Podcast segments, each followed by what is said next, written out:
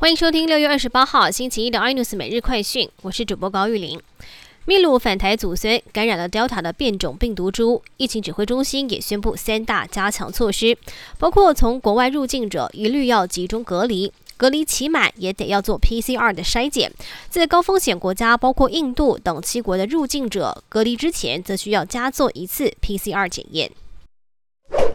而 Delta 变种病毒逐渐扩散，只需要打一剂的胶生疫苗保护力够不够呢？美国有专家对胶生以及对 Delta 变种病毒的这个做研究，就发现其实保护力的确稍微比较差一点，可能需要追加施打。而南韩团体 Infinity 的队长圣圭月初也才刚刚打完胶生疫苗，就传出了确诊消息。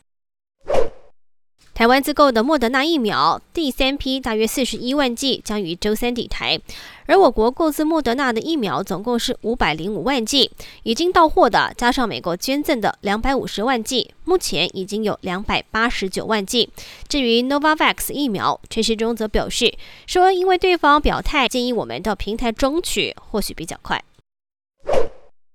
联雅药挂牌每股三十块登陆新贵之后，股价飙涨，更曾经冲上了三百块。大股东台塑生医成为了大赢家。负责人王瑞宇持有联雅药股数约一万五千九百五十七张，四天至少赚了四十亿元，真的最大赢家。